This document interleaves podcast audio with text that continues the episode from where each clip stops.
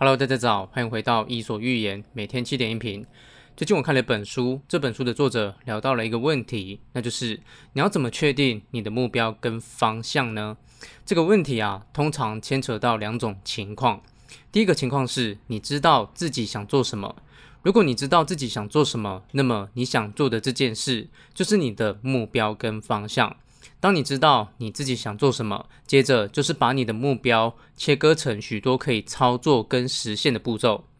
那么第二个情况是你不知道自己想做什么，这个情况也是很多人常常会遇到的，那就是你连自己想要做什么事情你都还不知道。针对这个情况呢，作者给了两个建议。第一个是控制你的欲望，也就是不要每件事情都想做。你需要试着从你感兴趣的事情里面去收缩。你没有目标跟方向的原因，可能是因为你想的太多，你想要的东西太多。这个时候呢，你要试着聚焦在一个领域里面，然后专注在这个领域里。第二个是相信时间的回报。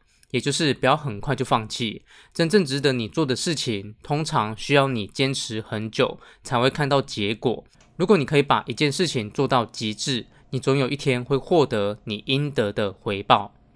好，以上就今天的内容，希望对你有启发。如果你觉得对你有帮助，请帮我分享给你的朋友，邀请他加入我的 Line。谢谢你，我们明天早上七点见喽。